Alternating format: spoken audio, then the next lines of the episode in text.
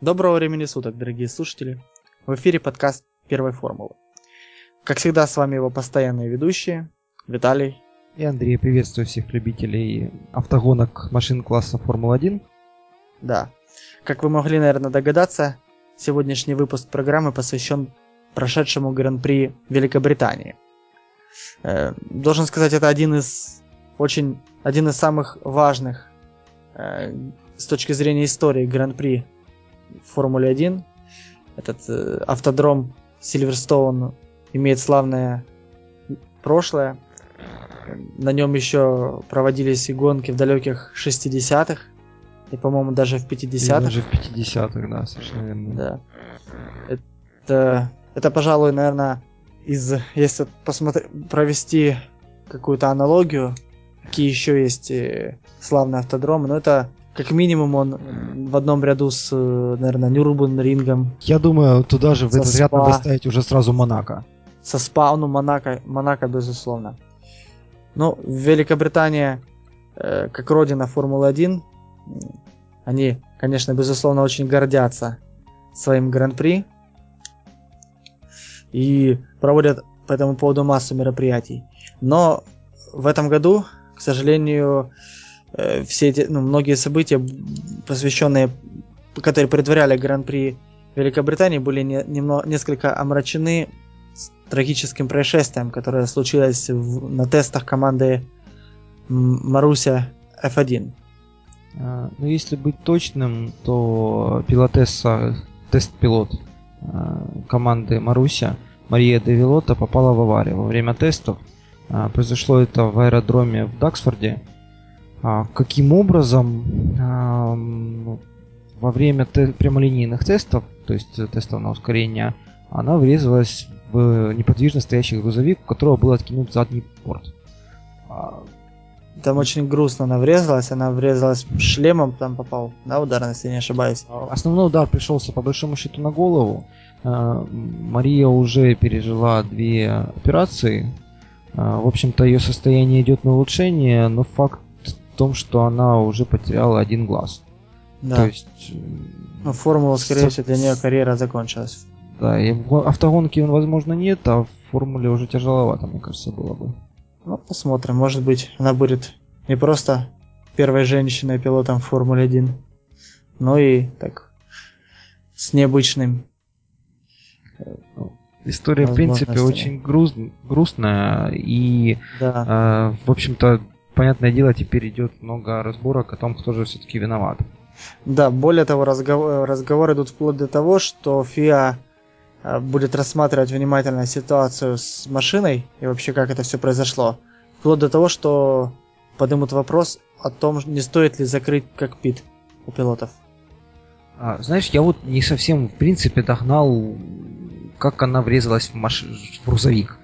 Вот я тоже как бы как, не очень... Как, там... Какого лешего делал грузовик в том месте, где ехала машина Формулы-1? Вот, вот это у меня не состыковывается, в принципе, ну, в голове. Судя по всему, он там стоял.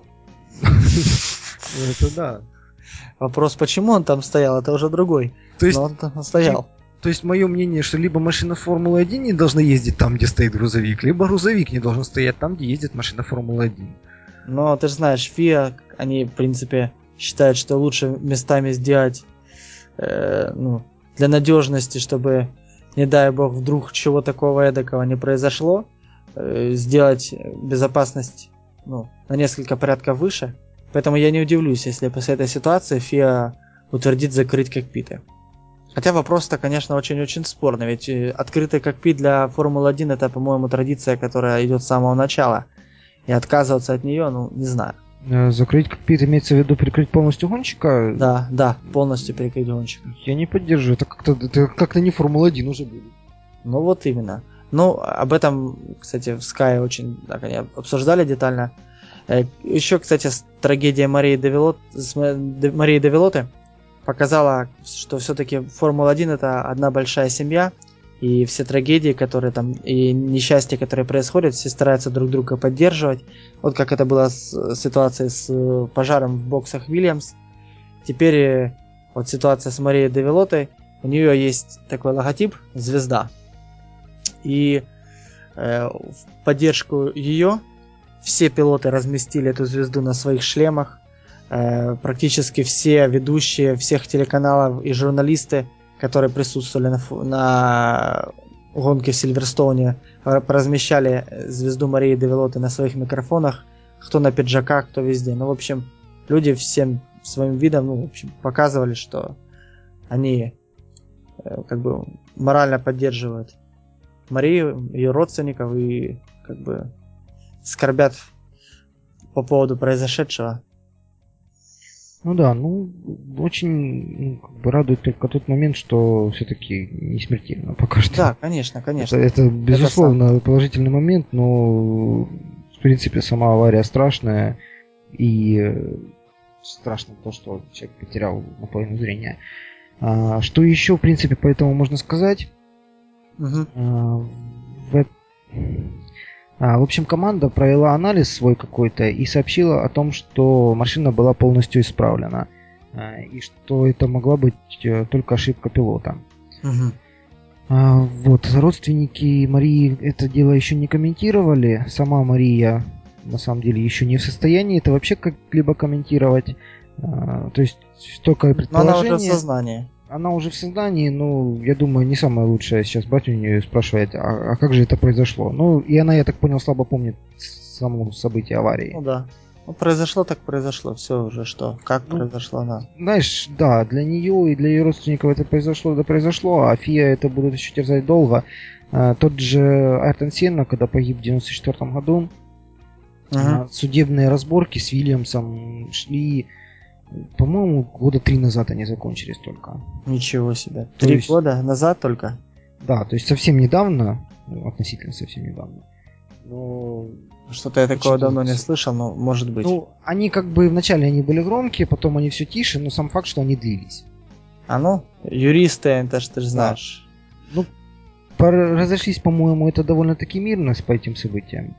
А, ну, здесь тоже непонятно как. Я боюсь, что может кого-то и докажут, за, накажут за ну, само нахождение грузовика на там, где ездила машина. А по поводу, ну, самое вероятное из предположений, по-моему, Гэри Андерсон предположил, uh-huh. о том, что она просто в стрессовой ситуации на э, машине, ну, как бы не имея большого опыта езды на машине Формулы-1, нажала случайно одновременно педаль акселерометра и тормоз. Ой-ой-ой-ой-ой. Вот, машина для того, чтобы не заглохнуть в данной ситуации, просто-напросто, грубо говоря, дала газу, и она просто не смогла затормозить перед, соответственно, препятствием. Ну, в общем, ФИА, думаю, разберется, расследование будет проводиться, и если какая-то будет более детальная информация, мы в дальнейших выпусках подкаста обязательно расскажем о ней.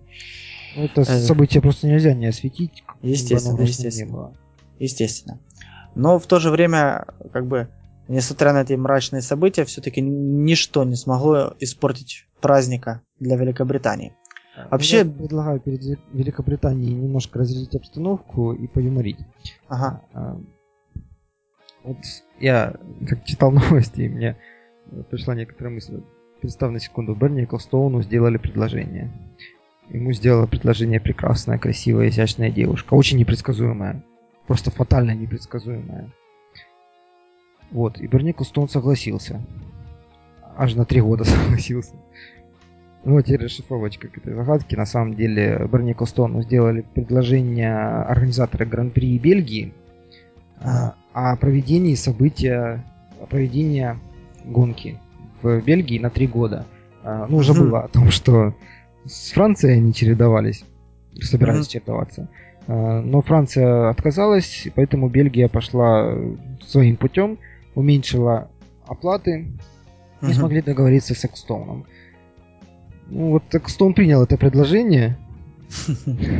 Ну, я считаю, это отлично. Ну, я, кстати, я... думал, что, может быть, ты какой-то про Москву говоришь. Там Москва тоже намерена подавать свой а, Возможно, но в России уже как бы есть договор о проведении Гран-при.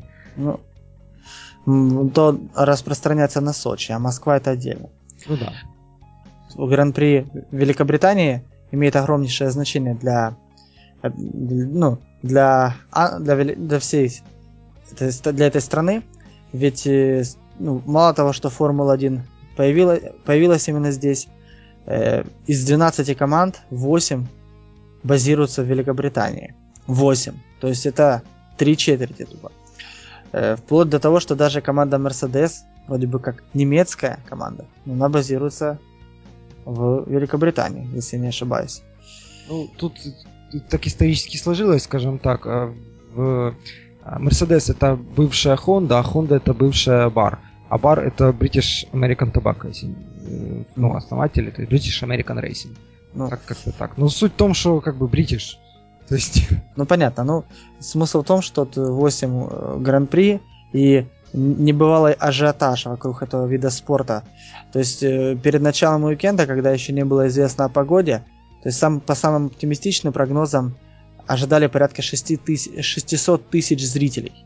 Но как бы а, бр- британская природа, как говорится, она всегда может удивить, в кавычках приятно и не очень приятно. И э, в итоге из-за сильных дождей, э, в общем, это ну, количество зрителей заметно уменьшилось. И, и было всего-навсего 250 тысяч. В общем, ты понимаешь, о чем. Э, Что 250 тысяч всего-навсего для Британии, это многие другие европейские э, ну, гран-при принимает, ну, от силы 100, ну, 80, ты- 80 ну, 100 тысяч. А здесь, э, Здесь 250 и мало. А насколько мне известно, та же Бельгия, о которой я уже говорил, принимает э, около 60 тысяч. э, И они планируют, для них это как бы точка точка выгодности, то есть точка, в Да. которой они окупают полностью затраты на гран-при. Где-то 60 тысяч. Ну, а Великобритания 250 тысяч, только- вдуматься в эту цифру. ну да.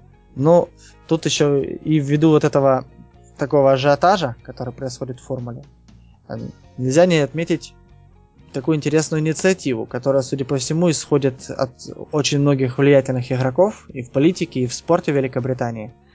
Э, Многие хотят видеть Гран-при Лондона. То есть показать, тем самым как бы выделить э, Лондон как сердце Британии э, среди всех остальных городов мира. И э, как ну, э, во-первых, этот это событие обязательно привлечет очень много туристов. Гонку планируют проводить вокруг олимпийских объектов, ну, то есть вокруг олимпийских объектов, многих исторических достопримечательностей Лондона. Э, И более того, уже существует некий проект, который, в принципе, позиционировался поначалу как э, такой рекламный, некий какой-то абстрактный проект банка Сантандер, который они проводили совместно с командой Макларен. Ну, то есть такая акция, типа, вымышленный Гран-при Лондона, а какой он мог бы быть? Но и был по этому поводу из- из- приготовлен такой отдельный ролик, очень, при- очень замечательный, котором Льюис Хэмилтон и Дженсен Баттон подробно рассказывают о том, где бы мог проходить этот чудный Гран-при, мимо каких достопримечательностей, со всеми поворотами. Э, Организаторы этого события привлекли э, очень целый ряд известных архитекторов. Э, ну, ну, как я понял, и в... Ну, я не, не очень не понял, имеют ли эти люди опыт в построении именно треков для Формулы-1, но, как я понял, там люди очень известные, и, на мой взгляд, получилось довольно свеже, интересно, и это отнюдь не Тильки Дром, что очень радует. Еще бы Тильки построил Лондон. И, в общем, все очень-очень здорово. Единственное, конечно, препятствие, то, что, ну, по, по крайней мере, этот проект проходит мимо, Буки- мимо Букингемского дворца, там рядом, и, как бы, если проводить его, обязательно необходимо, чтобы королева-мать, со- ну, королева согласилась. А тут, тут уже вопрос очень сложный, согласится ли она, потому что все-таки это, э, ну, много, много неудобств будет, это как минимум несколько недель до гонки и, наверное, недели две после гонки. Там будет много суеты вокруг Букингемского, Букингемского дворца, ведь надо подготовить. А обычно там никто рядом не ходит? Ну, как бы он... Ну, я слабо знаком с английскими традициями, но, насколько понимаю, нет. Там довольно-таки огороженная территория с парком. То я себе это представлял приблизительно как площадь Петра в Ватикане, где народ постоянно шарится, это дофига народу. Не, ну Наверное, там не не, совсем так. Там есть определенные территории, где всех, да, все, все всегда ходят. Вообще, Букингемский дворец, он открыт для э, посетителей, посетителей тогда, когда королевы нет. А, Очень часто. А когда королева присутствует, там, как бы, понятное дело, никаких посетителей быть не может. Еще в тему немножко в топ э, по поводу королевы. А мимо как это, башни имени Елизаветы она будет проходить? А, ты имеешь в виду бывшего лондонского Тауэра? Да, я имею в виду и Биг Бена бывшего. Фу, ой, точно, Биг Бена, потому что Тауэр это... Мимо Тауэра гонка тоже проходит. А мимо просто перепутал. И Биг Бен, ну тоже. Оно проходит практически мимо всех, мимо Вестминстерского аббатства. Ну, я Э, просто хотел... Рядом с, с великим, э, ну, с- с- не то что с великим, с, самым, с очень известным на весь мир, э, так называемым Eye of London, то есть коле- колесом обозрения лондонским, которое находится на берегу Темзы, из которого а, вид огромный, ну, отлично открывается вид на, на весь город. Я думаю, если ты смотрел сериал «Шерлок», там это колесо все время показывает. Да-да. А, Я просто хотел возмутиться по поводу вот этого вот переименования Биг Бена в башню имени Елизаветы и сказать, все равно народ ее будет называть Биг Бен. Ну, А зачем кто его знает? Кто его знает, Андрюха. Все-таки Биг Бен, он не такой... Я думал, что он гораздо древнее, чем он есть на самом деле. А он построен только... Если я ничего не, если я ничего не перепутал, только в 19 веке, во второй половине. Ну, ему там что-то около 150 лет. Да. Поэтому, учитывая, что, э, ка- скажем, британская монархия имеет давние традиции, и э, годы правления Елизаветы, судя по всему, войдут в историю страны как едва ли не золотые годы. Э, Поэтому вполне может быть, что в память о королеве ан- англичане ну, оставят, назовут и оставят так, э, оставят так, как, э, как э, предложили инициаторы, Би- Биг- пере- переименуют Биг Бен в башню Елизавета. По-моему, решение уже парламентом принято, Да-да. там какие-то остались только процедуры мелкие. Ну, в общем, вернемся все-таки к гонке. Да. А, Сам факт, что она будет проходить мимо достопримечательностей Лондона, а достопримечательностей там, мягко говоря, Немало, да. Вот. э, Я вначале очень скептически относился, в принципе, к данному моменту, но когда я посмотрел на проект трассы, на то, как, ну, грубо говоря, какие повороты будут проходить гонщики, то есть полностью симулированная трасса, мне очень понравилось, честно говоря. Э, Сингапур, по-моему, рядом не стоял, тот же городской, и тут с тем же ночным освещением, как и это планируется. Я считаю, что... Ну, естественно, естественно. Это вообще замечательная гонка. Я думаю, мы оставим в шоу-нотах ссылочку на этот ролик. Его очень стоит посмотреть. Эм, Там, там буквально порядка пяти минут, может даже меньше. Ну, по сути, один круг. Да. э, Это стоит того, чтобы увидеть. И... Ну, даже если вы не знаете английский, как Вот. минимум посмотрите на, э, на то, как оно мо- может быть. А, вот, я что еще хотел сказать. Мне вот просто я наблюдаю за этой идеей от Гран-при Лондона. Ты уже упомянул о идее Гран-при Москвы. А, в воздухе витает идея Гран-при Нью-Йорка. И у меня Почему вот в воздухе витает? Она уже официально со следующего сезона. Она уже не витает в воздухе, она и уже на у бумаге. меня просто вот возникла такая интересная идея, как это все сделать на бумаге и со всеми этими городами. А, Организовать такую вещь, ну вот у нас есть Гран-при Европы.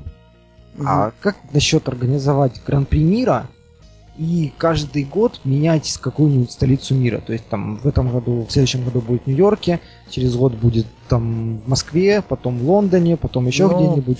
Я не знаю, насколько это реалистично. Я думаю, все-таки у Эклстоуна другие планы. Он, бы, он наверное, будет все-таки настаивать на увеличении числа э, гонок в сезоне, и тут должно хватать места всем. Не, ну увеличение одно дело, а другое дело в гонке включить и Нью-Йорк, и Лондон, и Москву. На самом деле тут было предложение, я слышал, что не э, как бы есть такая идея, чтобы делать гран-при неравнозначными, то есть, допустим, э, исторические, за победу в исторических каких-то гран-при давать больше очков. Э, скажем, за трассы, которые современные, новые, которые еще не заслужили какой-то особой репутации, ну, скажем, тоже Валенсии, давать, скажем, чуть меньше очков. Ну, то есть, сделать что-то вроде всяких каких-то, ну, там, может, гран-при горо... великих городов мира или что-то в этом роде придумать. Ну, Знаешь, в общем, идеи, идей очень-очень можно много, но нам, нам вообще как бы языком почесать. Ну, давай почешем языком шоном. Хлеба не кормить. Но я имею в виду, что, скажем, не имея э, перед глазами какие-то бизнес-обоснования для всего этого, мы тут можем просто так пальцем в небо такать. А все-таки формула это не просто спорт, это очень большой бизнес с очень крупными деньгами и бы если будет нерентабельно, ничего не будет. Поэтому Тут надо очень-очень осторожно смотреть. И фантазировать в меру. Вот мне просто интересно твое мнение по поводу больше очков за старые трассы. Я, бы, я считаю, это было бы здорово. За СПА, за Сильверстоун, за Нюрбург-Ринг, вот в принципе, ну и за Монако. Вот 4 я бы выделил прямо вот уже сейчас готов был. Ну, я почему-то Нюрбург-Ринг не вспомнил, а вот за 3 Монако Бельгия и Великобритания. Ну или какой то Вот здесь, да, это, это просто вот все три... Как...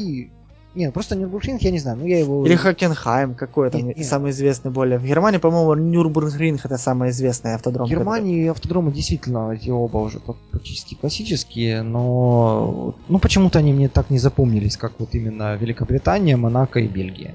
Ну да, это такая большая тройка. Да. Можно сказать. Ну, в принципе, за них бы, но не намного, на очко, на два.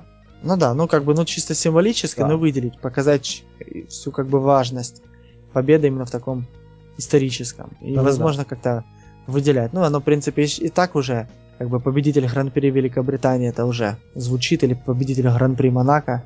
Гран-при Монако, по-моему, это, в принципе, уже, уже титул. Да, да. Вот по поводу очков я еще один момент что-то подумал. Я бы еще, по-моему, в какой-то момент в истории был момент, когда за победу в квалификации давали одно очко. Вот я бы это тут дело вернул. А, одно очко за победу в квалификации. Все, больше ничего.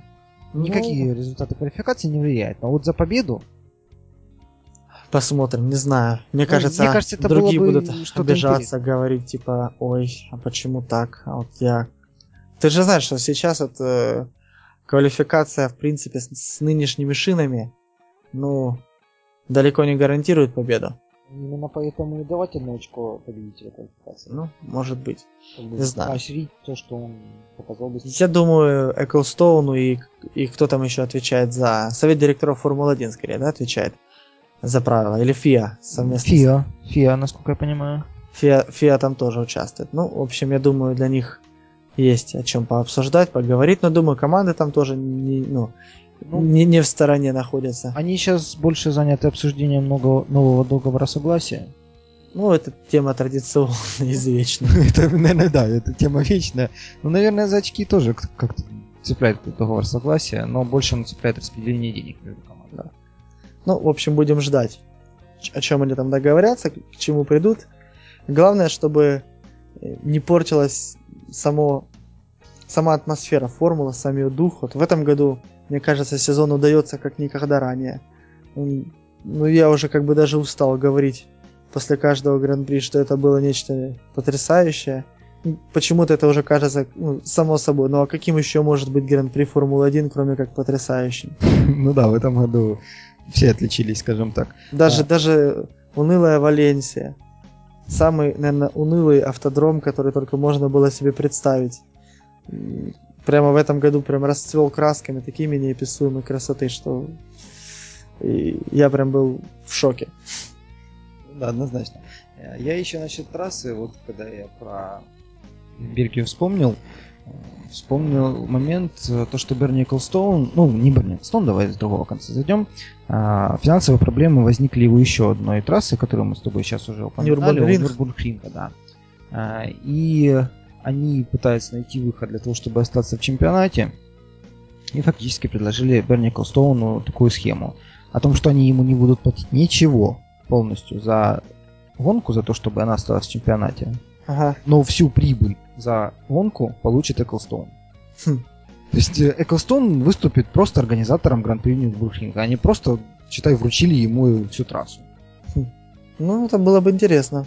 Посмотрим, что скажет Берни. Но Берни, кстати, в последнее время, мне кажется, то ли стал скажем, меньшим, ну, скупердяем, если это его так можно назвать. Потому что вот, э, когда заговорили о Гран-при Лондона, и там начали сразу скептики говорить, что это очень много денег требует, там, ее организация, Эклстоун внезапно сказал, что он готов из своих личных средств 30 миллионов отдать на то, чтобы был Гран-при Лондона.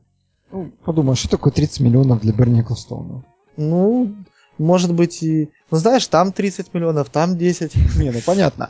А там уже и миллиарда у тебя нет.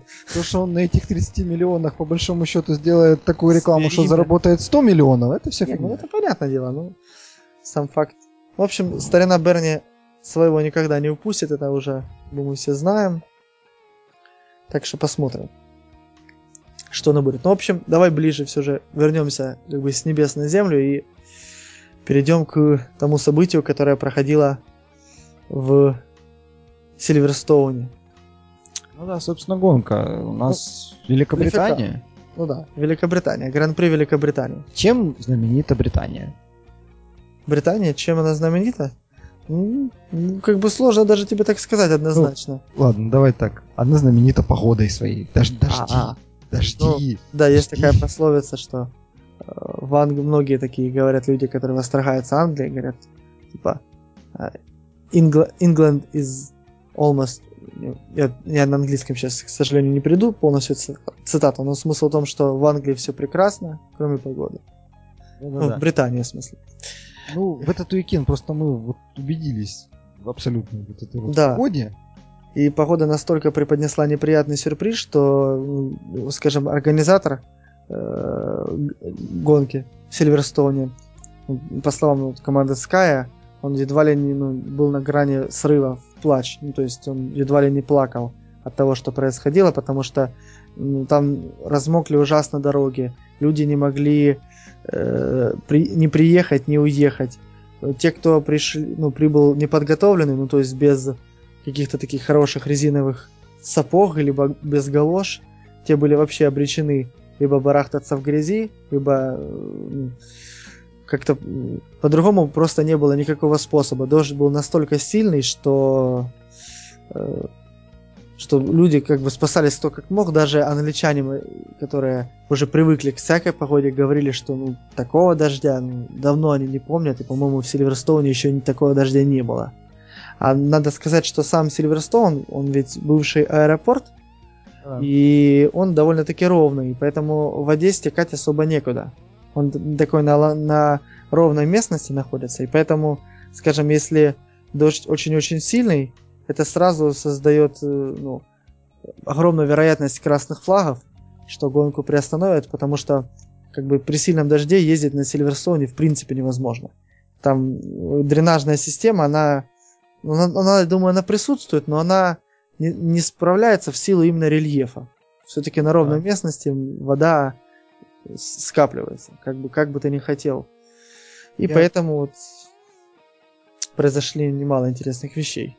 А, насчет галош ты просто сказал, я вот почему-то представил на ситуацию. Допустим, мы с тобой поехали на Гран-при Великобритании, а там дождь, и мы пошли на рынок где-нибудь под Лондоном покупать себе галоши. Ну, представь на секунду. Это хорошо, если бы мы пошли покупать галоши. А если бы мы приехали уже в Сильверстоун на квалификацию, посмотрели бы первую ее часть, и внезапно полился бы дождь. И мы поняли бы, что то, что мы пришли без галош, это была большая-большая ошибка. Ой. Да. Ну, на самом деле, скажем, там многие люди находили выход, там, в принципе, как бы чай не сахарный, грязь, ничего страшного. Вот, как минимум, вот э, вообще должен очень в очередной раз отметить и работу канала Sky, но на Гран-при Великобритании это было просто нечто супер-супер. То есть они даже, наверное, прыгнули выше своей головы.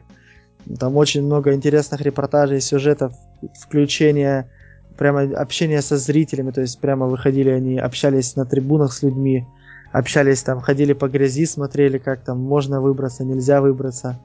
В общем, смеялись по поводу того, что э, организаторы порекомендовали в определенный момент людям приезжать на вьючных животных, а не на машинах. Чтобы была возможность ну, хоть как-то приехать, потому что из-за того, что дорога размокла, э, в общем, транспорт не мог никуда выбраться. Вижу перед собой новую картину. Мы с тобой приехали в Британию и купили там осла. Это отличная просто идея. Ну, просто вообще, как бы, погода подпортила немало крови организаторам и, скажем, именно, я думаю, такая вероятность сильного дождя и его присутствие в, во время квалификации отпугнуло очень многих. То есть, что было, не, ну, было людей много, но не так много, как, как хотели, наверное, видеть организатор. Ну да, им бы туда миллион человек загнать. Ну, я думаю, если Макларен и там другие английские какие-то спортсмены будут добиваться успехов, все возможно. Кстати, на улицах Лондона, я думаю, в принципе, разместить миллион человек вполне можно где-нибудь, если продумать. Я, конечно, в я Лондоне не, знаю, не был. Как разместить там миллион человек, но сказать, что это видели миллион человек, легко. Это же все-таки между домов будет идти, да. Ну да, ну. И люди же все равно, ну, волей-неволей это увидят. Ну, понимаешь, там в исторической части между домов, там, там в той части Лондона, насколько я понимаю, люди не, не очень-то и живут. Ну, разве что королева. Ну, королева сама миллион человек стоит. Ну да. Ну, в общем, я по поводу дождя хотел сказать, и не доходя немножко до квалификации, а, что у нас команды привезли очень много новинок на эту гонку. То есть те, кто не привезли их в предыдущие гонки, все привезли сейчас. И тут самое интересное. Вроде бы, казалось бы, тесты перед квалификацией. Все же должны это все попробовать, а по дождю оно ничего не работает. Да, я должен тебе сказать, что все команды привезли, но примеру, Макларен ничего не поставили практически из того, что привезли. Ну вот, собственно, просто потому, что не было возможности это вообще тестировать, вообще пробовать, как оно, что оно. А оставить то, что может не то, что не работать, а просто замедлить машину себе же дороже. Ну да. Ну, в общем, говоря, так мы постепенно Таки подошли добрались до квалификации. До квалификации. Ну, первая часть квалификации вообще как бы, проходило абсолютно нормально, как все ожидали дождь, но было довольно мрачно, но в принципе в Англии часто мрачная погода. И скажем, то, что пасмурно, вовсе не означает, что будет дождь. Э, но дождем в воздухе, как говорится, пахло.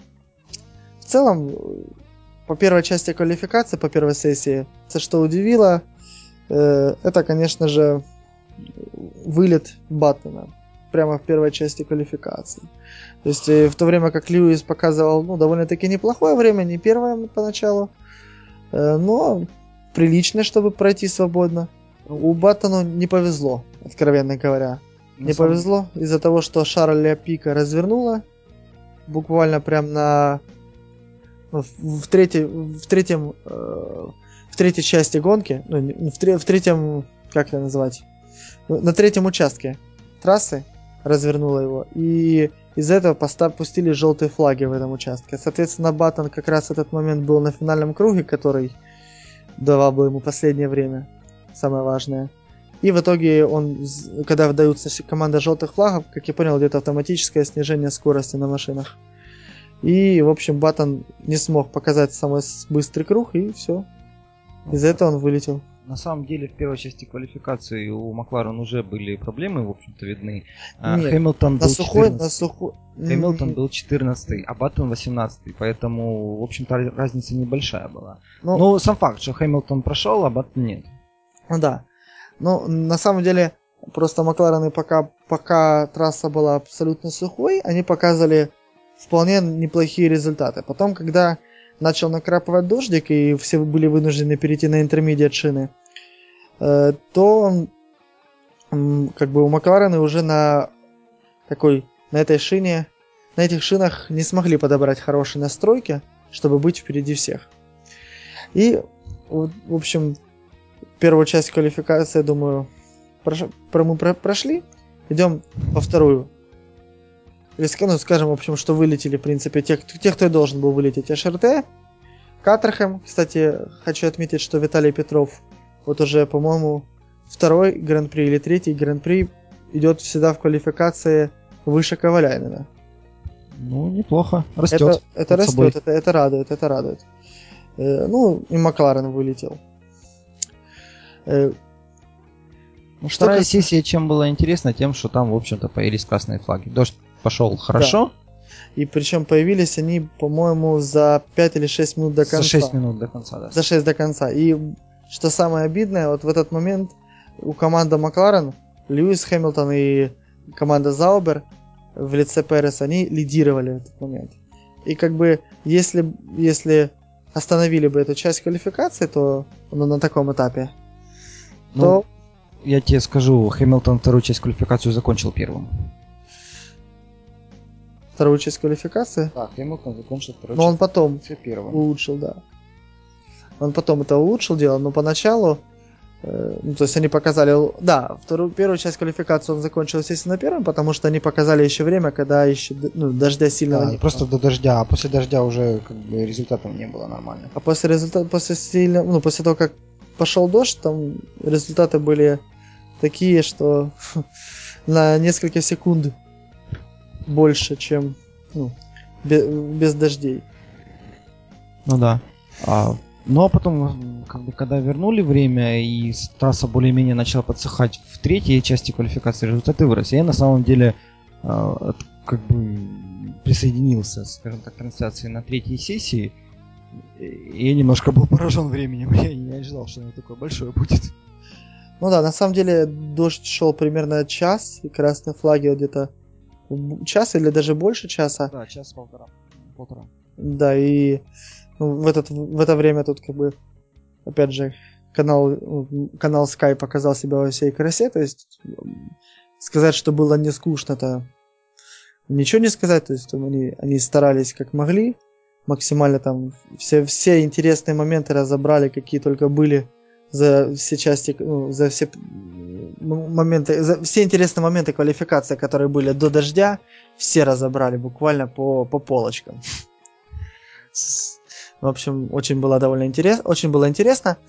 Что заметил я во время дождя? В лицо Эдриана Ньюи, такое довольно-таки об- обреченное, когда он шел со стороны... Вот он, он стоял в стороне возле питлейна, наблюдал за машинами. Потом, когда пошел дождь, судя по всему, и такой сильный, у Эдриана ну, это испортило ему настроение, он шел с таким довольно-таки обреченным видом, всем- всем- полностью показывая, что, судя по всему, типа Red Bull ничего не светит под дождем. Походу, у них не были готовы тогда настройки. Ну, и как бы э, во второй части квалификации Red Bull вообще не блистали. После длительной паузы, когда вторая часть квалификации прошла, то есть э, когда квалификация была возобновлена и закончилась вторая, вторая ее часть, э, 10 самых лучших оста- должны были показать свои результаты. Но показали не 10, а показали 9, потому что буквально в последних секундах или минутах э, второй части квалификации Роман Горожан на Лотусе не справился с управлением на мокром треке и вылетел и заглох. Соответственно, его времени как бы хватило, чтобы выйти в, в Q3, но, понятное вре- дело, время он там не показал. Э, в- в- удивило, что команда Заубер вылетела полностью во второй части квалификации, хотя э, до, опять-таки, красных флагов они шли впереди. И как бы были все тенденции, что будет очень-очень удачная квала для Заубера. Но дождь внес свои коррективы. Э, ну и непосредственно давай в третьей сессии там разыгра- раз- разыгрывалась уже пол-позиция, разыгры- все уже показывали, кто, кто на что гораст, кто сумел подобрать настройки, кто не сумел. И на- надо сказать, что как-то команда Макларен вообще не смогла подобрать эти настроечки, в принципе. То ли не, не, не- очень мне понятно, почему так сложилось и что там такого сложного, но ну, не то, что, что там такого сложного, я понимаю, что это дело довольно сложное, но э, что, скажем, помешало им показать результат, ведь даже Red Bull, Макла, те же Red Bull, Mercedes, Ferrari, Lotus, даже Williams смогли подобрать некоторые настройки, хотя ну, Williams не намного, но все равно смогли обогнать Макларен Льюиса Хэмилтона. И в итоге Пастор Мальдонадо стартовал седьмым, а Льюис восьмым. Ну, по-моему, это, это непотребство. Совершенно не тот старт, на который Макларен должен рассчитывать. Да. А вот кто радовал, так это Мерседесы, Red Bull и Ferrari. Вот в конце третьей части квалификации они прям такие время клепали, что ух, говорится, захватывало дух просто. Особенно все ожидали, как минимум, что покажет Феттель, ведь он, по сути, финишировал последним из топов. Все ожидали, что он перекроет результат Алонса, но не сложилось. Ведь, ведь, ведь э, Марку Веберу не хватило там буквально десятых доли секунды, чтобы обойти Алонса. Вообще, если смотреть по квалификациям, да и вообще по гонке, вот так э, тих, тихонько-тихонько, а по-моему, Феррари уже самая быстрая машина. Феррари, кстати, я вот это вообще отдельно хотел выделить. На самом деле, да, Феррари просто взяли сейчас и догнали всех. Не то, что догнали, догнали перегнали. перегнали. Они просто взяли и перегнали. Они сейчас реально самая быстрая и самая стабильная машина. Но, но по-прежнему самая русская. Тут уж извините. Кстати, в эту тему ФИА сказали, что они подумают о том, как можно изменить регламент, чтобы убрать этот горбоносик. Это убожество, ты хочешь да, сказать. Да, да, да. И в следующем сезоне, скорее всего, этого уже не будет.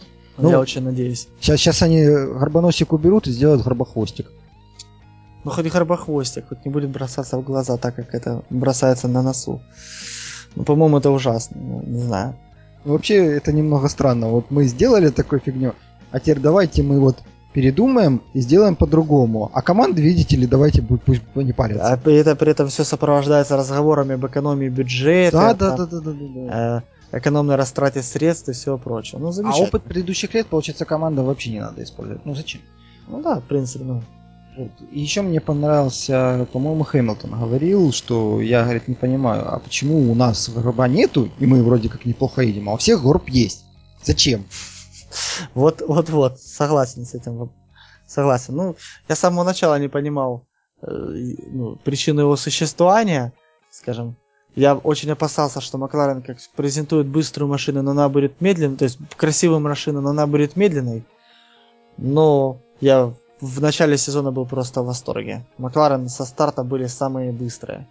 А сейчас они просто подостали в апгрейде. Ну, раз ты говоришь, что они в этом гонке не добавляли новых деталей, я надеюсь, что они прибавят Германии. По словам Уитмарша и по словам там Сэма Майкла, они будут привезут все, все детали, которые должны были привезти в Сильверстоун и, прове... ну, и запустить их там. Они привезут это в Хокенхайм. То есть уже очень-очень скоро. Мы посмотрим, на что гораздо Макларен и ее инженеры. Способны ли они показать нам что такое, что-то такое интересное, что заставит остальные команды схватиться за голову? Я, в общем-то, жду прогресса еще от Лотоса. Лотос тоже как-то прогрессирует. А Лотос уже отличный. Лотос обогнали а хотя, ладно, потом. Нет, по, по очкам они хорошо идут, э, с этим вопросов нету. Но по модернизации машины они, по-моему, как и Макларен, немного подостают. Хотя... Все равно их машина уже быстрее Макларена сейчас. Хотя в предыдущем этапе. сезоне, на самом деле, Лотосы показывали один из самых быстрых темпов роста скорости машины. Но они просто начинали в середине, а закончили как бы совсем хорошо.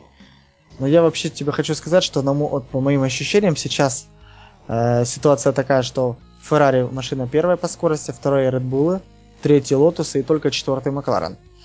Ну, вполне может быть. Лотосы вообще им просто им уже тупо 5 гран-при прочат победу. Вот они выиграют. А они тупо 5 гран-при не могут.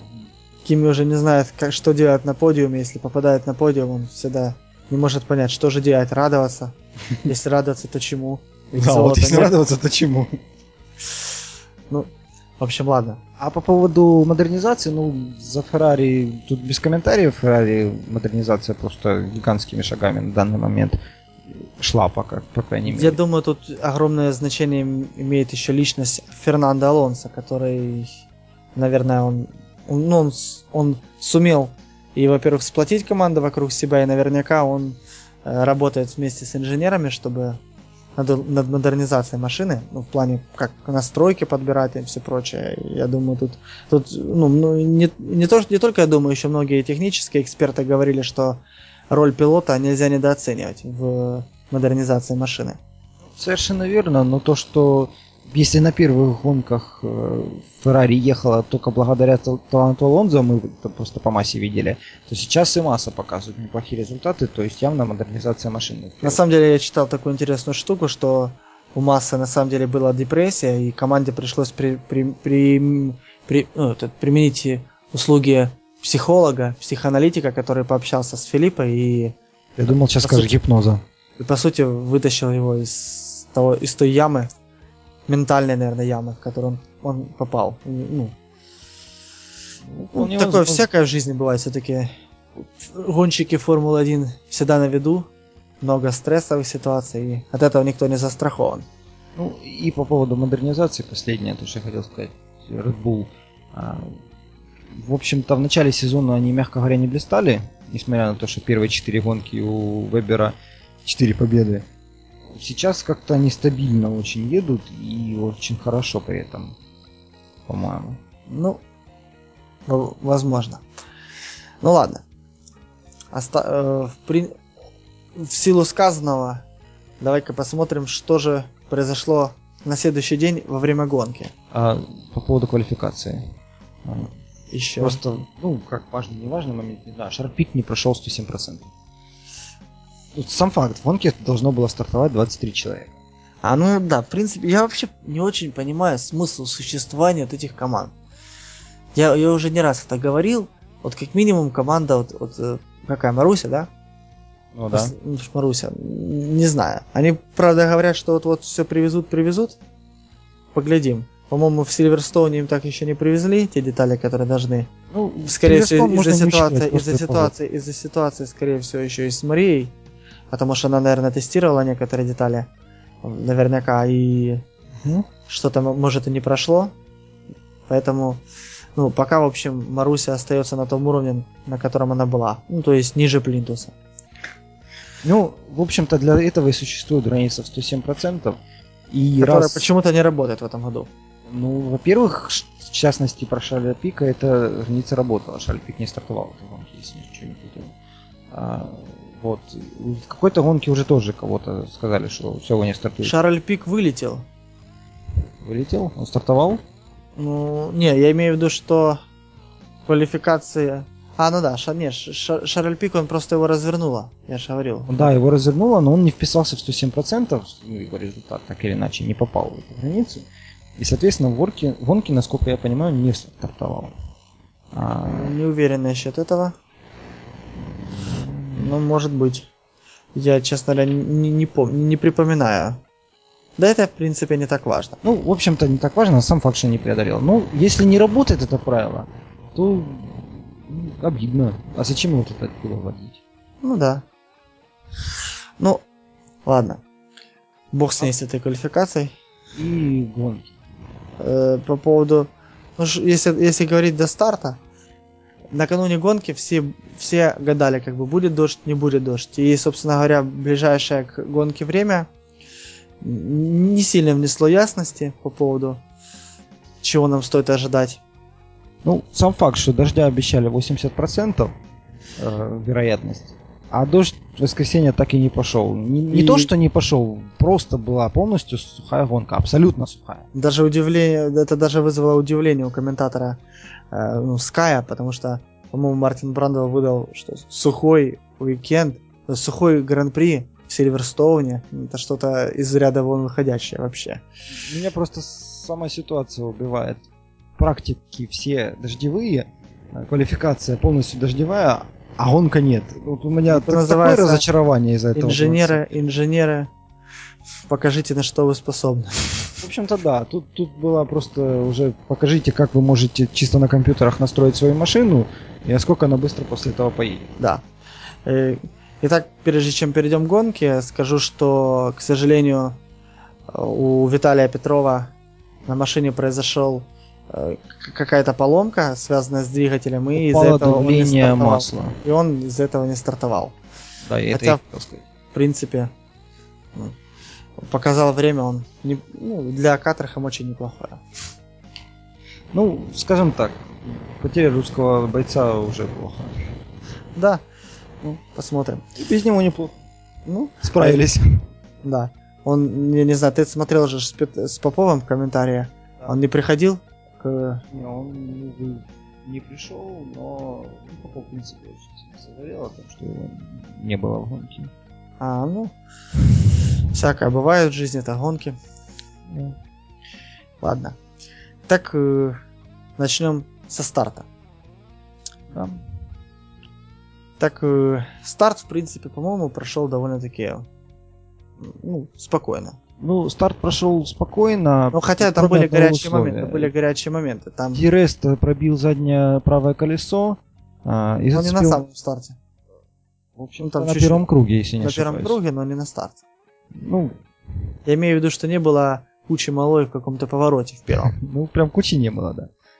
А в- так в целом без происшествий, что, что э, единственный был острый момент, это когда э, Алонзо, видя, что Марк Вебер собирается его обогнать, очень вовремя перекрестил траекторию, и э, там было, наверное, ну, буквально миллиметр или сантиметр до ме- между ну, зад- задом машины Фернанда и этим носовым, носовой частью Вебера, потому что там, ну, оно э, было несколько повторов по этому поводу. Мы просто так вот рядом настолько пронеслись, что ну, сказать, что повезло, ничего не, не сказать. Ну да. А, вот ну, я вернусь к тому, что я говорил, что Диреста зацепил Грожана, Диреста уехал на пидстоп, Грожан тоже на первых кругах из-за этого сделал пидстоп. И, в общем, так Грожана, по большому счету, если не считать этот пидстоп, получился...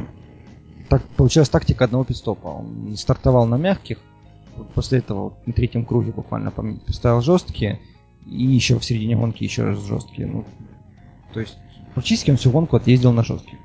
Так, интересный момент. Ну да. Это, кстати, Вообще по поводу шин, как и во многих, ну не во многих, как и во всех в этом году уикендах, ключ к победе это правильные шины. меня, знаешь, что поразило? То, что во всех уикендах до этого более мягкие считались как бы более основными. А Мгм. вот здесь жесткие. все, кто на жестких, все, кто, по-моему, стартовал.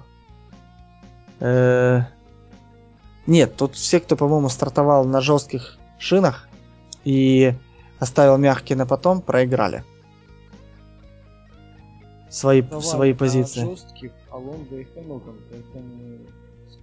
Нет, но я имею, я имею в виду, кто оставлял мягкие шины на пос- конец.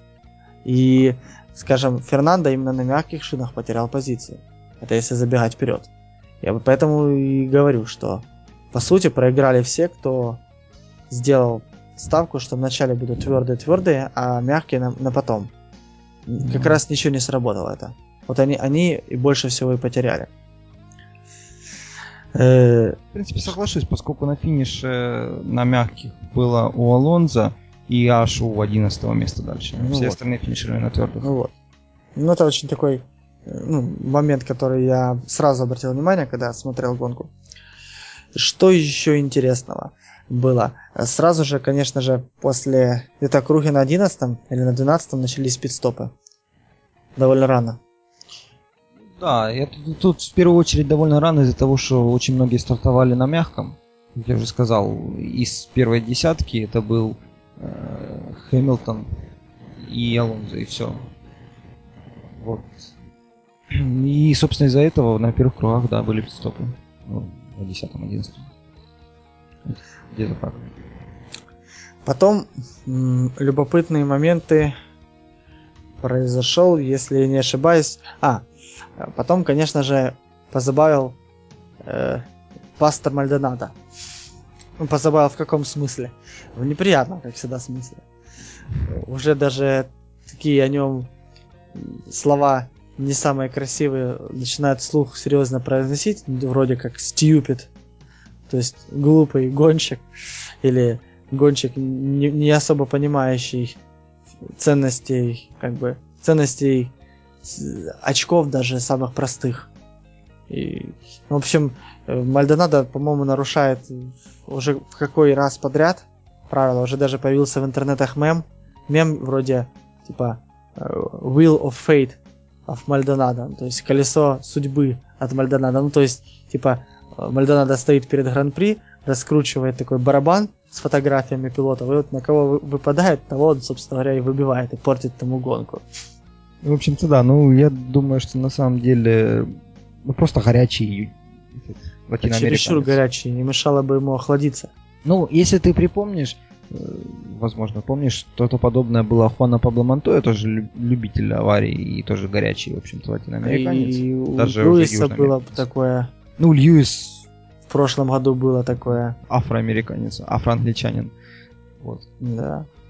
Ну, Льюис благо сделал выводы и, по-моему, сейчас себя ведет сверх, более чем разумно. Да, я просто к тому, что вот эти вот э, латиноамериканцы, в частности Перес, с которым столкнулись... Кстати, они как раз они поделили очень Да, интересно. в общем-то, они с Мальдонадо и не поделили поворот. Э, ну, просто вот два южных два горячих парня встретились и не уступили друг другу. Хотя говорят, что Перес как раз уступил.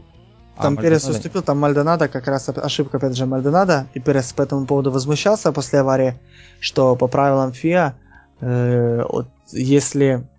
В общем, нельзя дважды защищать свою позицию.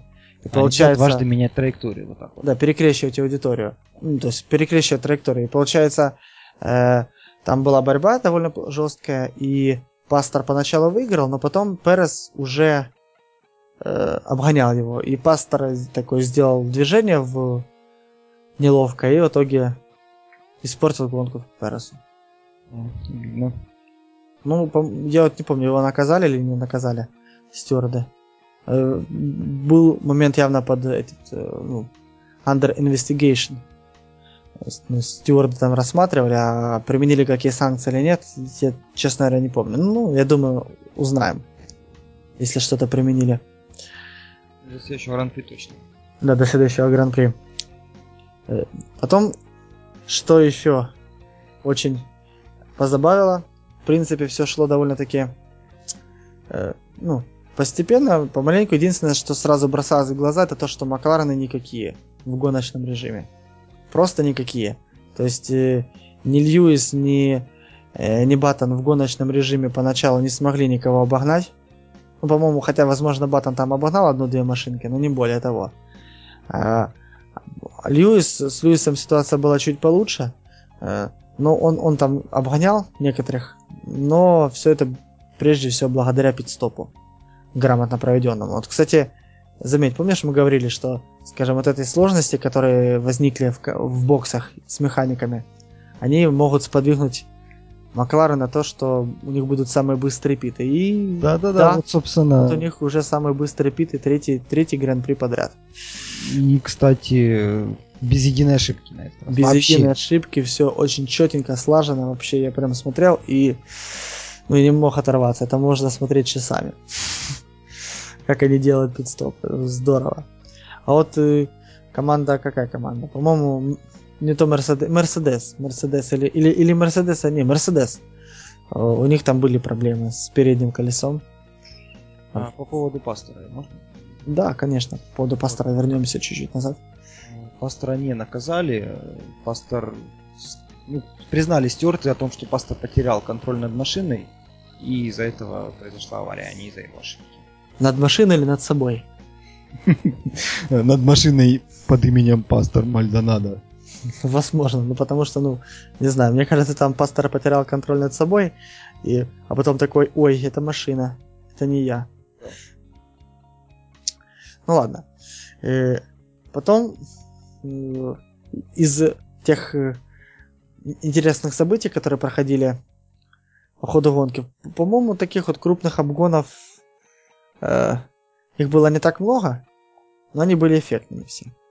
Они были эффектными. Кстати, того же Пастора обгонял, ну, Пастор на старте обгонял Райконин, Райконин в процессе обогнал Пастора.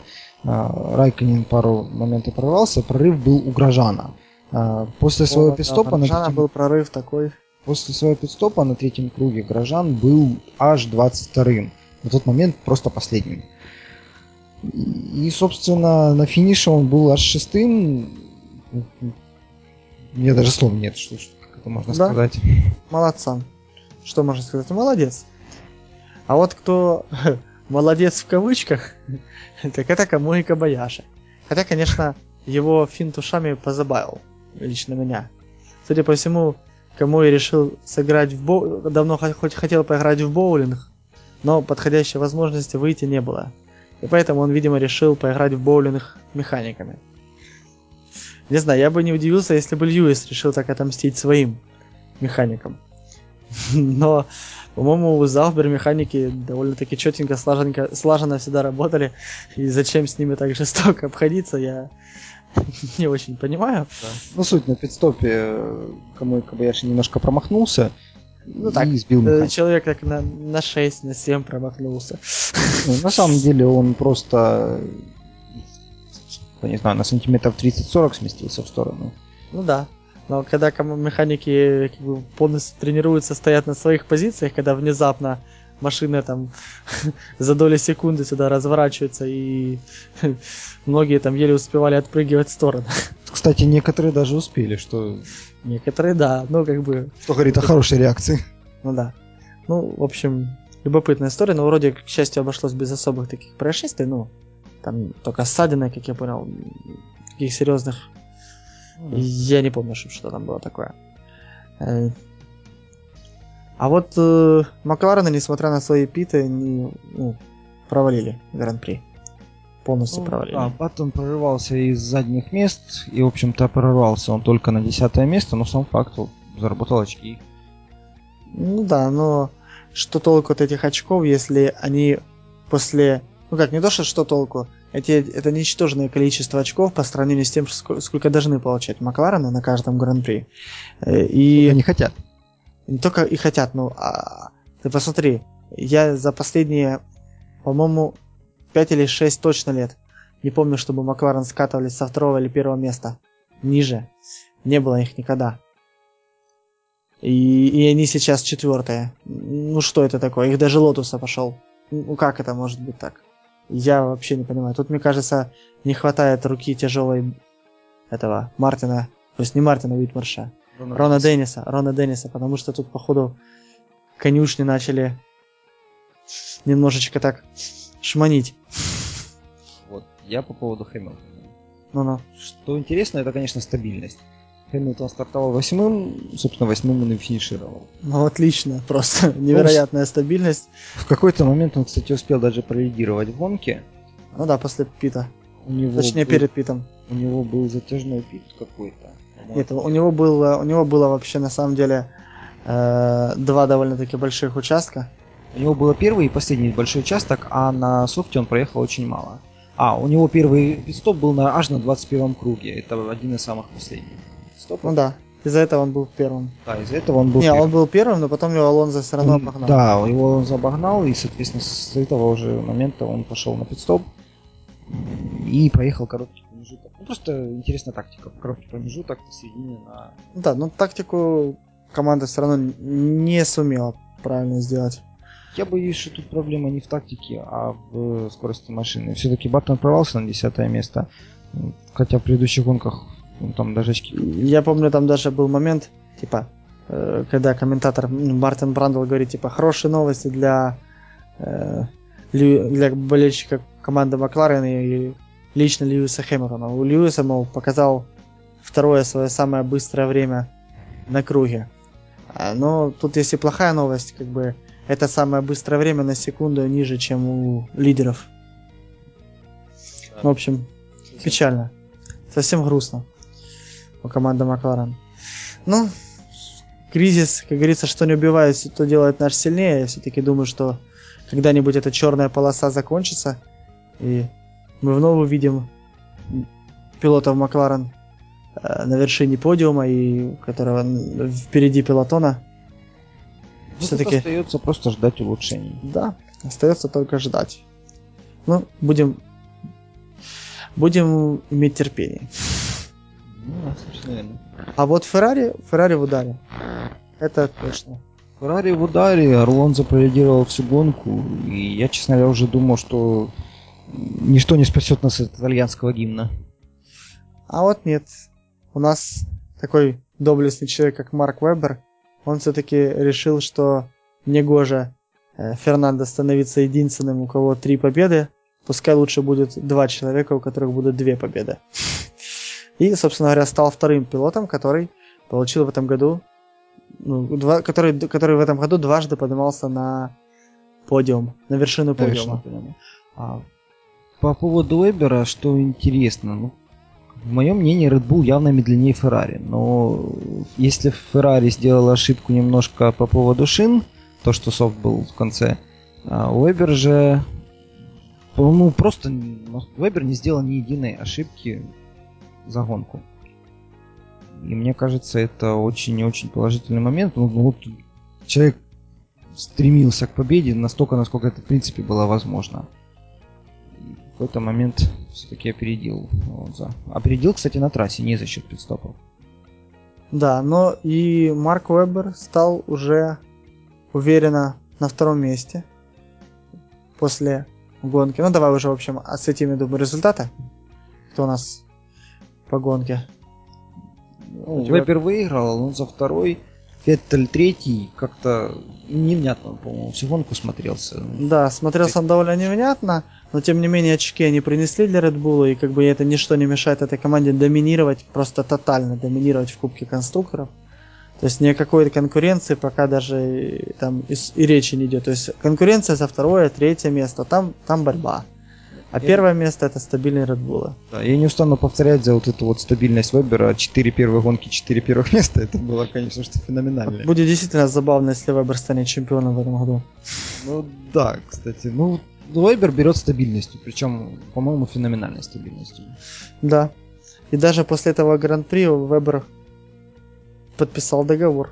Новый. А, кстати, да. Вот мы говорили в прошлом выпуске о том, что рынок пилотов держит Хэмилтон. А не тут-то было. Вебер взял и подписал договор, не дожидаясь, пока этого сделает Хэмилтон. Ну, в общем-то, да. Ну, ну не знаю. Договор... Я не думаю, что Хэмилтон там особо сильно хотел переходить куда-нибудь в другое ну, место. Скажем так, Вебера впрочили в Феррари, а Хэмилтон вполне мог перейти в Red Bull. То есть тут как бы вариантов много. Ну да. Ну, вариантов много, но все-таки Вебер выбрал Red Bull. Вот. А, но что примечательно, Вебер подписал контракт на год. И многие говорят, что подписание контракта на год был бы самым лучшим ходом для Хэмилтона. Ну, понятное дело, что Макларены будут против. Макларены не то чтобы будут против. Я думаю, будут против. Я Макларены уверен. за это заплатят меньше денег, тоже вариант. Хэмилтон может получить сейчас, сейчас я 100 не думаю, что, Я не думаю, что Макларены сейчас заинтересованы там сэкономить несколько миллионов. Они заинтересованы на, на какой-то длительный период занять пилота. Причем очень важного пилота для них.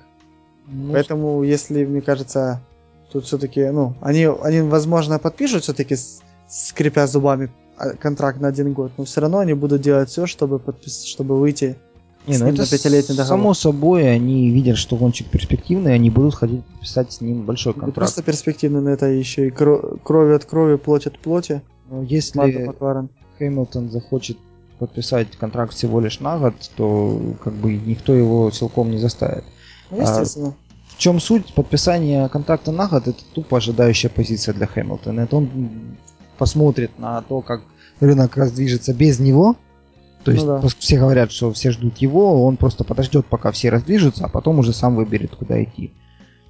Это очень ожидающая позиция. Многие говорят, что это правильная позиция была бы для Хэмилтона. Не для Макларена, для Хэмилтона. Ну, я даже не знаю, могу ли я с этим согласиться. Вот мне просто кажется, что очень интересная ситуация сложилась, что все ждут, куда же он пойдет.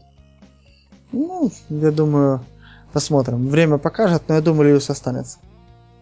Я лично хотел бы, да, чтобы остался. Да. Ну, как ты сказал, это плоть от плоти. Оно... Человек должен быть на своем. Ну да. Так вот, э, насчет... Э, давай продолжим все-таки, кто там у нас первую десятку, как минимум, назовем. На четвертом месте у нас Филиппе Масса. И я и... лично всю гонку ждал, пока его таки догонит и обгонит Райконин. Но хм. не случилось. А, кстати, Филиппе Масса на четвертом месте говорит еще раз о том, что Феррари таки в ударе. Феррари в ударе сейчас, но, как я уже говорил об этом в начале, э, этого мало для победы. Важно еще правильно подобранные шины. То есть ты можешь быть не в ударе, но правильно подобрать шины, и ты победитель. Ну, в общем-то, да, Лотосы, ну, то, что я говорил, с Лотосом прочат победы уже вон 5, и у них до сих пор все время мелкие ошибки с шинами или еще какие-нибудь проблемы. И, собственно, в этой гонке Лотосы 5 и 6. Ну да. В общем, э, седьмом у нас Михаил, Шум... Михаил Шумахер. Кстати, он э, в квалификации показал третье время. Но... Здесь чуть подостал. Да, здесь что-то подостал и в итоге показал так. Восьмом Льюис Хэмилтон. Кстати, Льюис шел седьмым. Он обогнал Шумахера в свое время в самом начале Гран-при. И в конце Гран-при он и Шумахер его обогнал в ответ. Ну, в общем, обменялись любезностями с, с бароном. Поиграли в салочки. Ага. Отчаянно прессинговал Льюиса Бруно Сена на Вильямсе. Надеясь там все-таки чуть-чуть его как-то обогнать, догнать, но не получилось. Не получилось. Я так понял, здесь сыграло вообще то, что у Хэмилтона был очень длинный отрезок, по-моему, чуть ли не 24 круга второй. Э, и просто-напросто уже были проблемы с шинами. Всего было 52 круга. Так что не могло быть. Хотя не могло быть. Быть, сейчас скажу точнее. Пистоп был на 28 круге, 52 минус 28. 24 ну, круга. Ну да. 24 круга у Хэмилтон был на шинах. Это, в общем-то, много. Соответственно, благодаря этому Шумахер его опередил и сено прессинговал. Ну, в общем, бывает такое. Ну, это вот о том, что Хэмилтон первый пистоп совершил в 21-м круге, это один из самых первых. А, а второй пистоп он совершил на 28-м круге. Один из самых последних был 21-й пистоп, и один из самых первых второй пистоп. То есть прям феноменально короткий второй отрезок. Да. Ну и в общем, последнюю десятую позицию в очках занял Дженсен Баттон. Как бы очко, конечно, важная вещь, но, ну, скажем, я понимаю, если бы это было бы достижением для команды вроде Катерхэм. Это было бы уже сродни победы. А вот для Макларен это, конечно, грусть и печаль. Несмотря на свои проблемы с, на пистопе Кабаяши 11, если бы не было проблем, вполне мог бы опередить Баттона. Спорно. Кстати, насчет Кабаяши. Э, проходила такая информация в СМИ, что Кабаяша могут сместить и поставить на его место кого-то другого. Я вот, там, по-моему, даже назывались конкретные фамилии, но, к сожалению, я сейчас не могу это припомнить. Кто, возможно, если эта тема проду- получит продолжение, мы э, ну, еще они к ней вернемся в будущих выпусках и обязательно как бы мы будем держать вас в курсе ну, я против, мне Кабаяши нравится. Не, ну еще в боулинг будет играть. Ему бы не в боулинг играть, ему бы в гонки выигрывать. Все придет своим чередом. Вначале боулинг, потом бадминтон, потом гонки. Не знаю, мне что-то в последнее время как-то Кабаяши не сильно впечатляет. У меня едва ли о нем впечатление не, конечно, лучше, чем о Нараине Картияне о нем у меня вообще нет никаких впечатлений, потому что этот гонщик, по-моему, отсутствует на трассе или присутствует, есть его вообще незаметно. То есть, ну, едет себе и едет. Ну, да. ну, по поводу Кабаяши, просто, скажем так, пришла, пришел новый гонщик Перес, и он, они показывают сравнимые результаты. Они не показывают большой Перес, разницы. по-моему, ярче. Я, Перес ярче, потому что он молодой сразу же ощущение, что раз он молодой, значит у него будет перспектива, он вырастет и будет больше, чем Кабаяши. Но Может на данный момент они одного уровня. Ну, да. А у Кабаяши и очков, по-моему, побольше, если ничего не Ну, а Кабаяша разве такой сильно уж старый? По-моему, он тоже довольно молод. А, кстати, значит, очков я таки путаю. У Кабаяши очков меньше. Причем намного меньше. Но ну, у меня да. ощущение вызывается... Э, у меня ощущение, что они на одном уровне сейчас. Нет, у меня нет такого ощущения. Мне кажется, что Перес как раз гораздо сильнее. Но посмотрим. Посмотрим, что будет. Я вообще, конечно, за японского самурая в, на, пило, ну, на пилотоне. Потому что как бы без него будет скучно.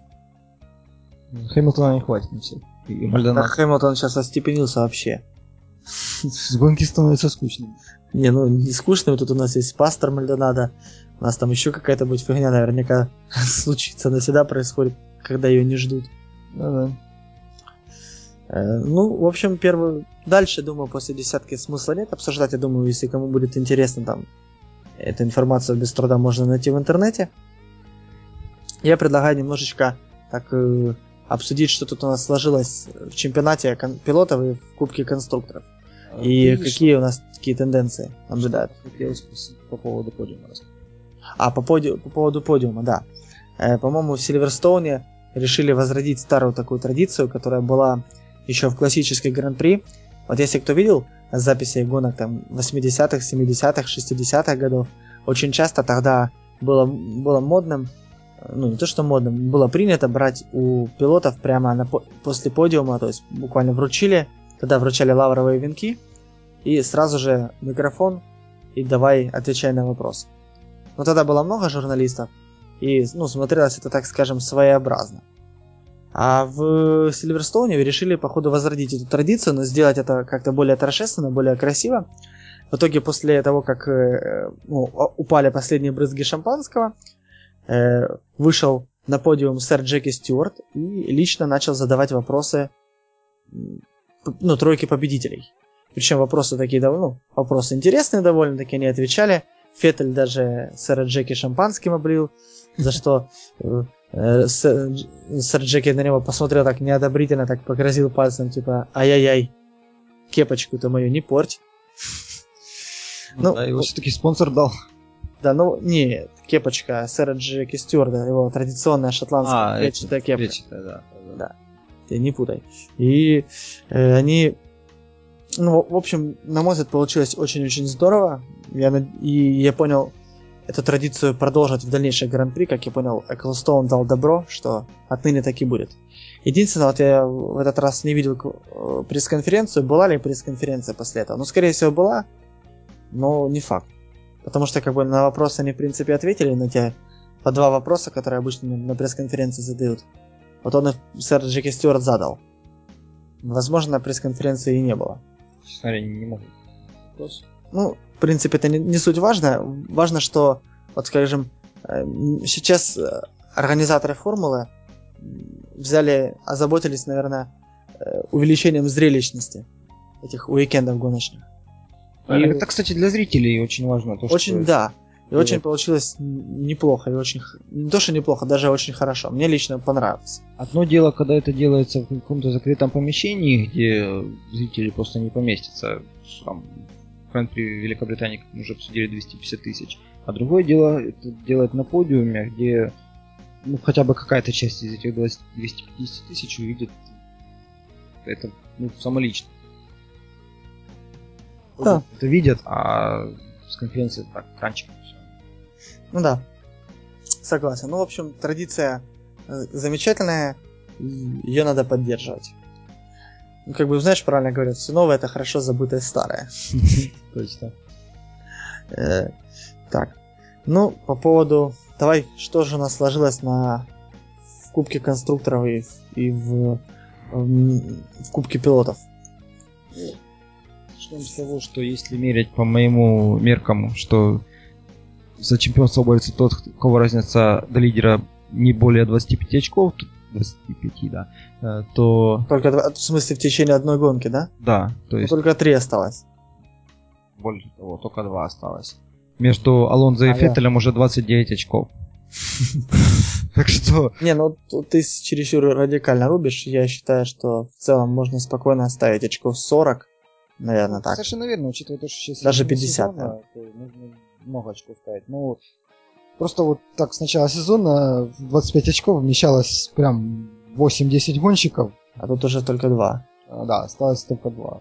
И гонщики Red Bull, устоялись. и гонщики Red Bull угрожающе наступают на спину. Ну да, в общем-то, первый Алонзо, а дальше Red Bull и Red Bull. Ну да. Ну, в общем, очень интересная ситуация складывается. Льюис, ну, ввиду таких не очень удачно, не очень удачно у него складываются последние гран-при. Когда по его вине, когда не очень. Э, Ну, как было, скажем, в прошлом гран-при, когда его выбил пастор. Ну да, и плюс те же пидстопы. Ну, пидстопы, да. Ну, пидстопы подпортили немало очков в начале да, чемпионата. Ну, в общем, посмотрим, к чему это все придет.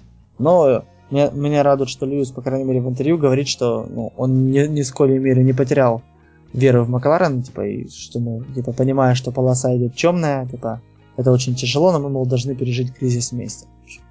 Что меня радует, то, что Райконен поднимается и уже обогнал Росберга и на данный момент на пятой позиции. Да, ну, Райконен молодец. Он такой. Меня что ну, как немножко поражает, непонятное дело, чемпион мира не пустой звук, ага. А то, что Райконена не было несколько сезонов в формуле, и тем не менее, когда он сейчас пришел, он показывает результаты. А, тому же Шумахеру нужен был год, чтобы раскачаться. А ну, поехал... Машина нужна была. У Шумахера справедливости ради не было такой машины. Если бы Шумахер сразу пришел и получил машину хотя бы сравнимую с Лотусом нынешним, я думаю, Шумахер бы показывал бы тоже неплохие результаты. Ну, тоже да, но тем не менее я как-то очень положительно отношусь к этому тенденции Райконена. Ну, все-таки отсутствие формуле несколько лет это... Это большая напряжение. Ну, большой пропуск сильно. Да, наверное. Все может поменяться за это время в формуле правила меняются так быстро. Да. Вообще. Что лучше э, заворачиваться? Да, следующее, что у нас? Ну, шестой Росберг, седьмой Горожан.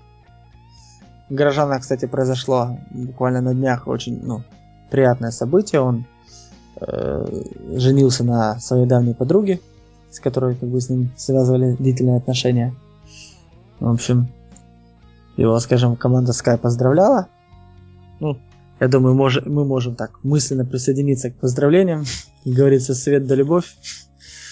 А лишь, лишь бы не отражалось это на качестве его, э, ну, на качестве его как гонщика. Это, знаешь, Потому что второй шанс он, по-моему, испыт... он его использует на все сто. Это как э, футболистам не разрешают или спортсменам заниматься сексом за день до, соответственно, события. Ну да. Ну, как-то может, ему также, типа, жена, все... По-разному все может быть. Но смысл в том, что... Я говорю, что второй шанс, который получил, по сути, Грожан, он, он, он заиграл совершенно... Как бы, он раскрылся совсем по-другому.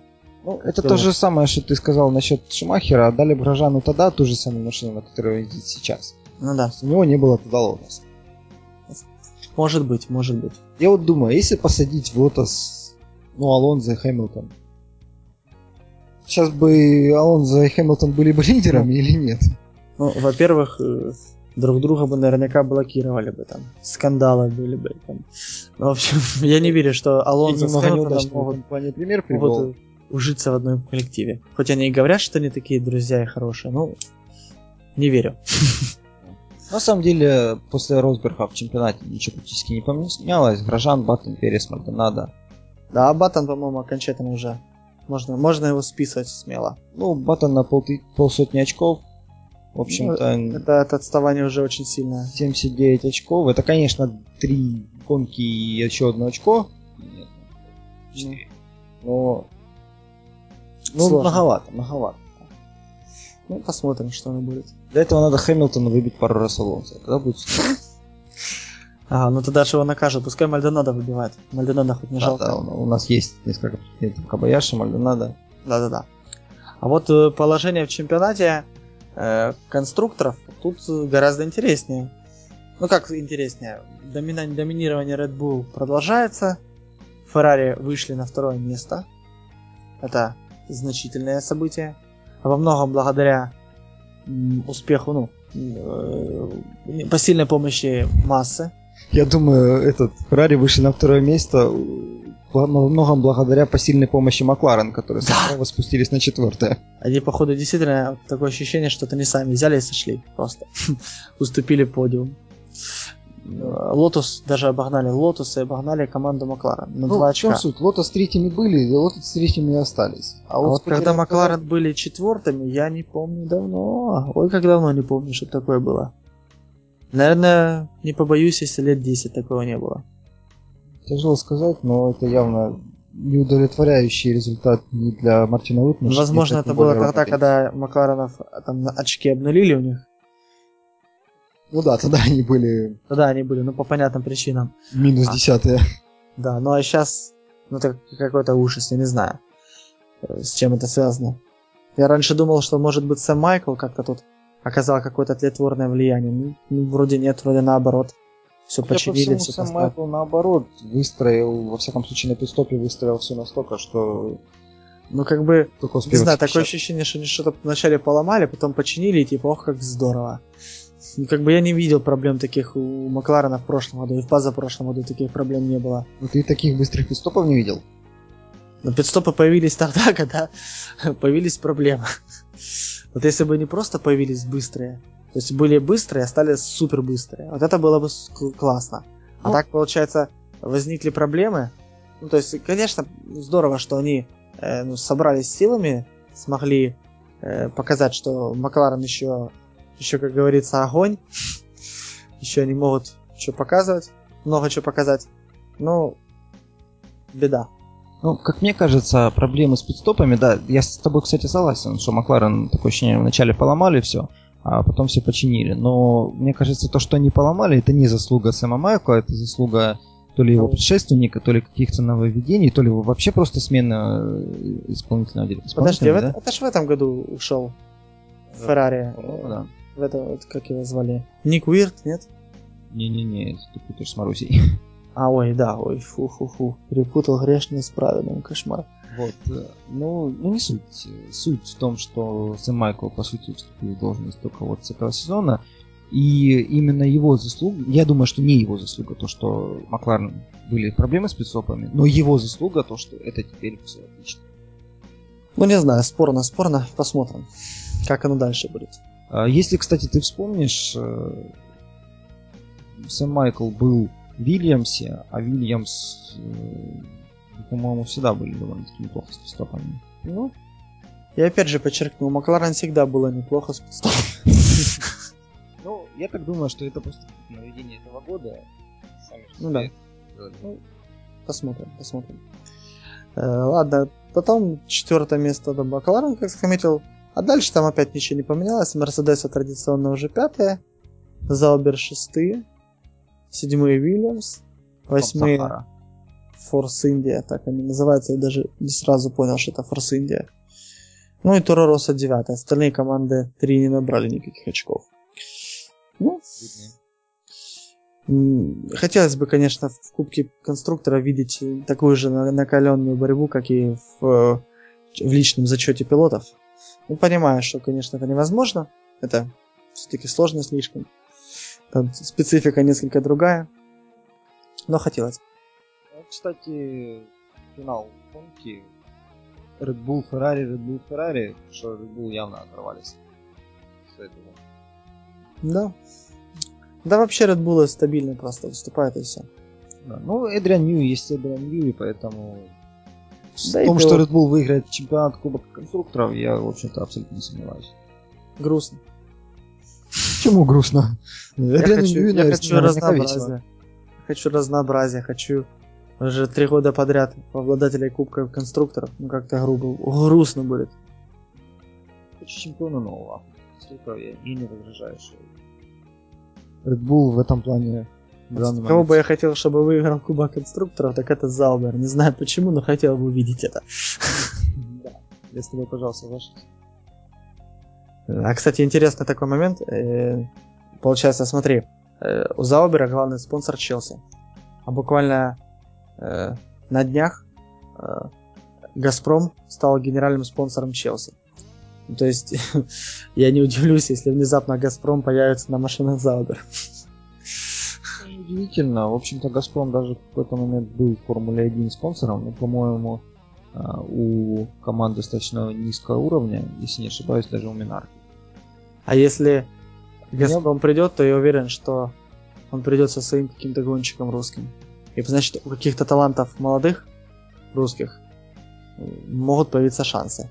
Ну, это такие чисто теоретические перспективы, но они вполне могут быть.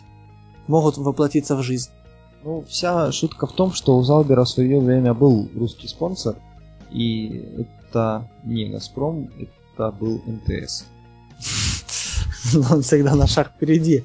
То есть он был тогда, когда это еще не было мейнстримом. Это даже не яйцом еще было, это было жел- желтый фон, по-моему, синие-красненькие буковки вот, собственно, это было И на... это все тщательно заклеивали, скрывали, боялись показывать, потому что что-то непонятное нарисовано тут, да? Да-да-да. Ну, Не, так, ну, кто бы что ни говорил, но на мой взгляд, яйцо довольно-таки забавно смотрится. Как минимум выделяется среди всех остальных. пиратов. ну да. Не перепутаешь, это как пчела у Билайна. Так, такие. А вот у Мегафона какой-то невнятный. Нету, нету Невнятно такого символа, да. согласен. Невнятно. Ну да ладно. Э, ну, в целом, в принципе, думаю, мы все так осветили, все события гонки. Э, Что ты еще хочешь добавить, Андрюха? Думаю, что все. Сейчас посмотрим темы. А, В целом, в целом вроде у нас все. А. одна тема осталась. Ты выделил интересно благотворительную акцию.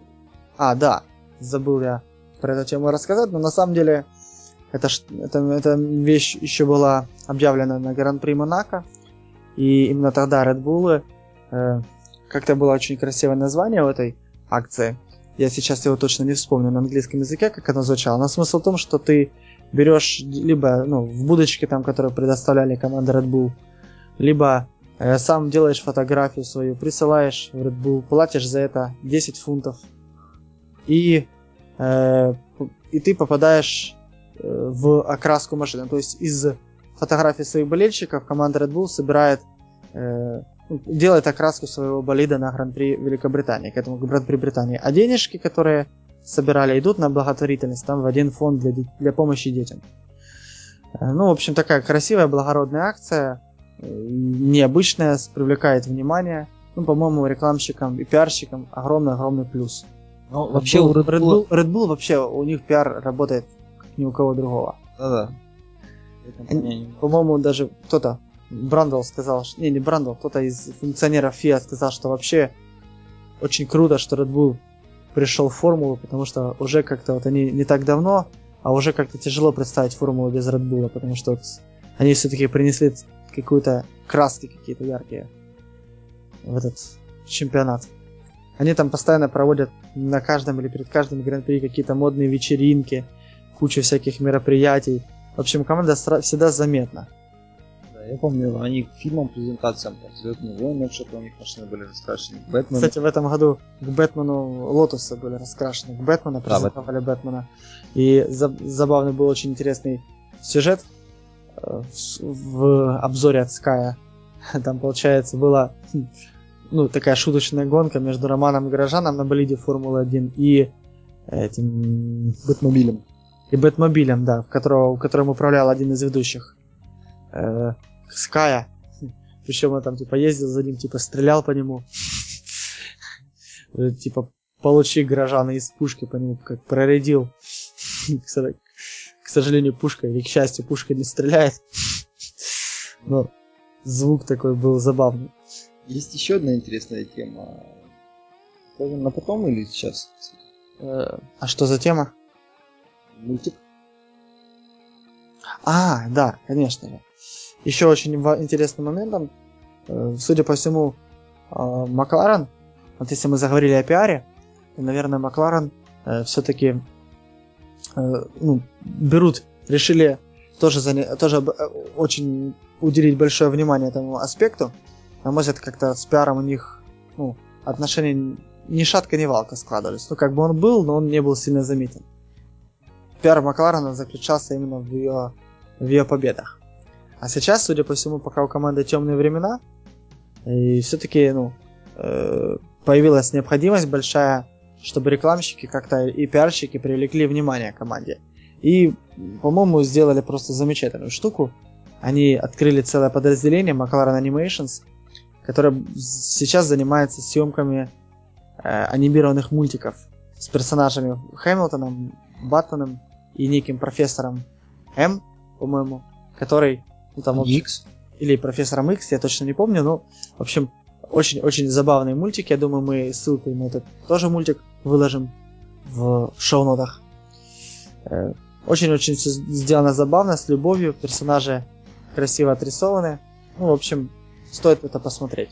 Как они сказали, они, кстати, э, персонажам добавили характер не только как бы, просто придуманный мультяшный, а вроде как хотели сочетать характер реально с реальными гонщиками. То есть Хэмилтон на характер Хэмилтона, а Баттона на характер Баттона. Ну, по мультику я бы сказал, Да. что они попали в точку. Попали точно. Ну, ладно, думаю, пора уже закругляться. Все-таки уже мы с тобой, по-моему, даже почти перебрали время, которое Тоже обычно брали хорошо. Ладно, тогда до новых встреч. То есть в эфире, дорогие слушатели. С вами был подкаст Первой формулы. Оставайтесь с нами на одной волне. До свидания, приятного просмотра Германии.